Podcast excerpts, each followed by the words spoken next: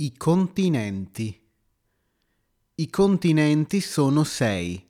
Europa, Asia, Africa, America, Oceania, Antartide, che è intorno al Polo Sud. Noi viviamo in Europa. Gli oceani sono tre. Oceano Atlantico, Oceano Pacifico e Oceano Indiano. Oceano significa grande mare. I punti cardinali. Per capire dove siamo o dove è un luogo, usiamo i punti cardinali. I punti cardinali sono nord, sud, est, ovest. Puoi chiamare il nord anche settentrione. Puoi chiamare il sud anche meridione.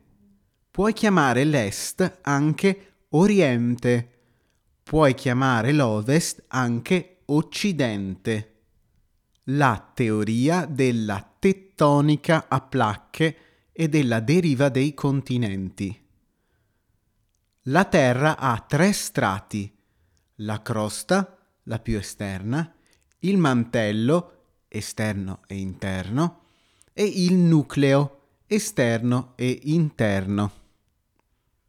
Il nucleo ha una temperatura molto alta. Il mantello esterno e la crosta compongono, fanno la litosfera.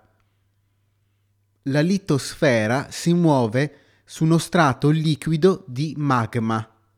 Il magma è un sistema di rocce fuse, rocce liquide. La litosfera non è un blocco unico, ma è divisa in tanti pezzi che si chiamano placche. Le placche o zolle non stanno mai ferme, ma si muovono. Le placche possono toccarsi tra di loro, andare vicino tra di loro e produrre altra terra o catene montuose, montagne. Possono allontanarsi tra di loro, andare quindi lontano, e possono scorrere tra di loro. Quando due placche o zolle si muovono sulla Terra, ci sono terremoti oppure i vulcani eruttano. Gli studiosi chiamano questi studi teoria della tettonica a placche. Nel 1912 uno studioso di nome Alfred Wegener spiega che in passato, circa 200 milioni di anni fa, c'era un solo blocco, un solo pezzo di terra. Questo grande continente è la Pangea circa 180 milioni di anni dopo, la Pangea si rompe e nascono due continenti, l'Eurasia e la Gondwana. Circa 130 milioni di anni fa le terre si spezzano ancora e nascono i continenti che conosciamo, Europa, Asia, Africa, America, Oceania e Antartide. Questa è la teoria della deriva dei continenti. Deriva, cioè quando le cose si allontanano tra loro. Oggi i continenti non sono fermi, ma si muovono. Per esempio, la zolla africana va verso la zolla euroasiatica dell'Europa e dell'Asia e fra qualche milione di anni il mar Mediterraneo sparirà. Come si formano le montagne? Le montagne si formano a causa di forze che agiscono sulla crosta terrestre, dette forze endogene, che vengono da dentro la Terra.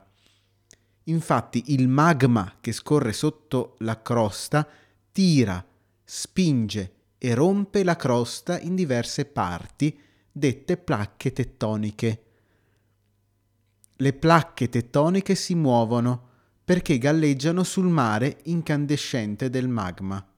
Le placche si scontrano l'una contro l'altra e sollevano la crosta terrestre.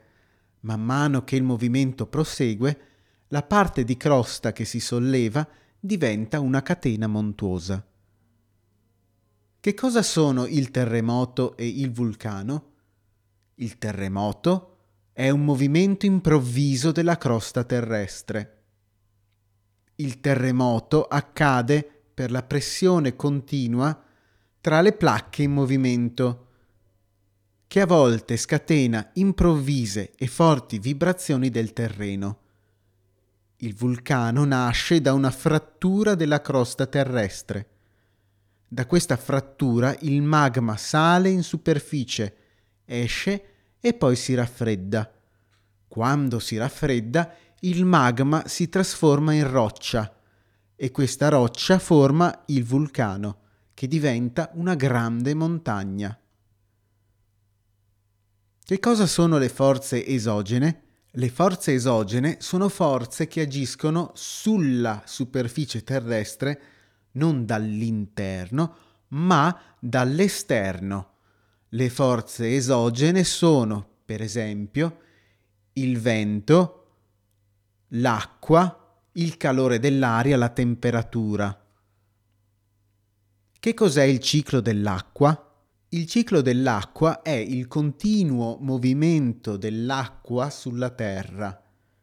Infatti, a causa del calore del Sole, l'acqua diventa vapore e sale verso il cielo. In cielo il vapore forma le nuvole.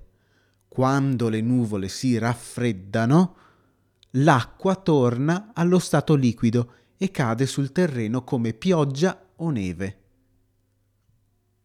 Qual è l'azione dell'acqua sulla superficie terrestre? La pioggia batte sulle rocce e stacca dalle rocce piccoli frammenti.